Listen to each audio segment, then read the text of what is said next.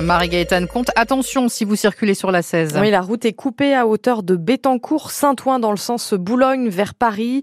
Un accident impliquant plusieurs voitures s'est produit tout à l'heure.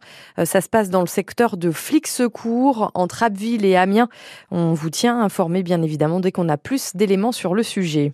Un Américain a retrouvé la trace de son ancêtre mort en Picardie en 1944. Depuis plus de deux ans, Lawrence Evans fouille dans son passé familial pour retrouver la trace de son grand-oncle.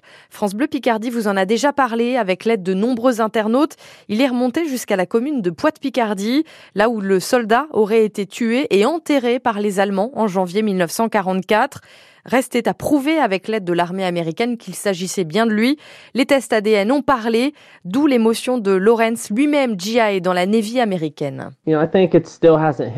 Cette histoire me touche énormément, mais je pense aussi qu'elle n'est pas terminée. J'ai envie de venir en France l'année prochaine, là où mon grand-oncle a combattu. Je veux venir à Poitiers-Picardie, à l'endroit où l'on pense que son avion s'est craché et là où il a été enterré. Je suis très content qu'on ait réussi à rapatrier sa dépouille. Je suis heureux pour ma grand-mère et mon oncle Dick, la sœur et le frère de Wayne qui ont fait des tests ADN pour l'identification. Ils ont enfin trouvé des réponses à leurs questions. Et pour moi, c'est l'accomplissement de trois ans de recherche. Ce travail m'a permis de parler à tellement de gens, à la fille d'un soldat qui est mort dans le même avion que mon grand-oncle, à des anonymes qui m'ont aidé dans les recherches, à vous, la radio en France.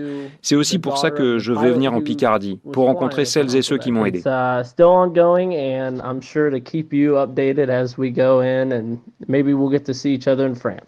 Un cold case vieux de 15 ans est en passe d'être élucidé grâce au progrès de l'identification ADN.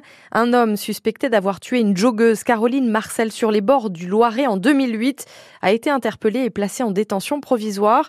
Il a été présenté hier après-midi à un juge d'instruction au pôle national de Nanterre dédié aux affaires non élucidées. C'est une nouvelle exploitation des scellés qui a permis l'identification d'un profil génétique sur la clé de la voiture de la victime, a précisé le parquet. France Bleu 17h33 à Amiens, les ortillonnages ont besoin d'un batelier. L'association pour la protection et la sauvegarde des ortillonnages recherche un guide pour conduire une barque électrique et raconter l'histoire des ortillonnages aux touristes.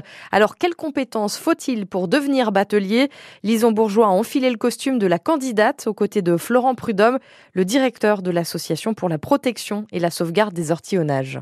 Ici, c'est le local des bateliers. Quand le batelier arrive, bah, voilà, quoi, il s'équipe, etc. Et il arme sa barque. Alors là, la barque qui est devant nous, elle peut contenir combien de personnes par exemple? Alors, elle peut contenir euh, 12 personnes. Donc, il y a le batelier qui se trouve à l'arrière. Est-ce qu'on peut monter dedans juste savoir si ouais. ça tangue un peu ou pas? Allez-y, glissez pas. par. Ok, donc faut quand même avoir le pied un peu marin. Ah bah faut aimer, hein. ouais, ouais, ça, c'est- faut avoir le pied marin, faut aimer euh, ce travail avec l'eau aussi qui est important. Il faut être aussi en phase avec euh, l'association quoi. Si vous avez quelqu'un qui est pas en phase avec les valeurs associatives, ça va être compliqué de travailler chez nous. Si vous avez des personnes qui n'ont pas cette connaissance sur cette protection côté environnemental, ça peut être compliqué aussi. C'est comme une équipe en fait, hein, une équipe de foot ou de rugby, ce que vous voulez, la personne que vous allez recruter. Le but c'est vraiment de trouver la personne qui peut correspondre à ce qu'on recherche et ce qu'on a également quoi. Là, il commence à faire un peu frais quand même. Est-ce qu'il faut pas avoir peur du froid justement? Non, non, non, quand on est en saison, ce qu'on craint euh, le plus, c'est la pluie. Mais même quand il fait froid, les ortinages sont beaux aussi. voyez Alors on désespère pas. hein. Moi, je pense que cette année, euh, il faut qu'on essaye de trouver, euh, on va dire, les perles rares euh, qui pourraient répondre à ce qu'on recherche. Quoi. Et pour les candidats intéressés, comptez 1954 euros bruts par mois pour 35 heures par semaine. Et l'association recrute aussi un agent d'accueil. Tout est à lire et à retrouver sur francebleu.fr. Une journée de mobilisation contre la loi immigration ce dimanche. Avant la décision du Conseil constitutionnel attendue jeudi, un rassemblement est prévu aujourd'hui à 14h à la mairie d'Amiens. C'est à 11h à la mairie d'Abbeville. À Paris, à 14h, les manifestants iront du Trocadéro aux Invalides.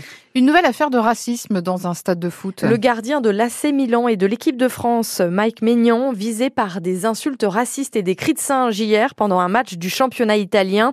Match interrompu pendant quelques minutes avant de reprendre Nicolas Perronnet. Mike Maignan a d'abord alerté l'arbitre une première fois à la 25e minute de jeu. Des messages sont alors diffusés dans le stade, mais les insultes, les cris de singe continuent. Alors dix minutes plus tard, il quitte son but, euh, se dirige vers le banc de touche, puis dans le couloir qui mène au vestiaire. Je ne voulais plus jouer, explique le gardien de l'AC Milan et de l'équipe de France. Ce n'est pas la première fois que je vis ça, j'étais en colère. Ce sont ses coéquipiers et des membres du staff milanais comme Zlatan Ibrahimovic qui finalement l'ont convaincu de revenir sur la pelouse. Après cinq minutes d'interruption. Le geste fort de Mike Maignan a rapidement fait le tour du monde. Une avalanche de réactions, de soutien du ministère des Sports à la Fédération française de football en passant par son capitaine et coéquipier en bleu. Trop c'est trop, écrit Kylian Mbappé sur ses réseaux. Tu es très loin d'être le seul. Toujours les mêmes problèmes et toujours aucune solution. Dans un petit quart d'heure dans Picardie Sport, nous parlerons de rugby. Le RCA affronte Saint-Malo cet après-midi, mais à cause de la météo, les entraînements n'ont pas pu se faire dans les meilleures conditions.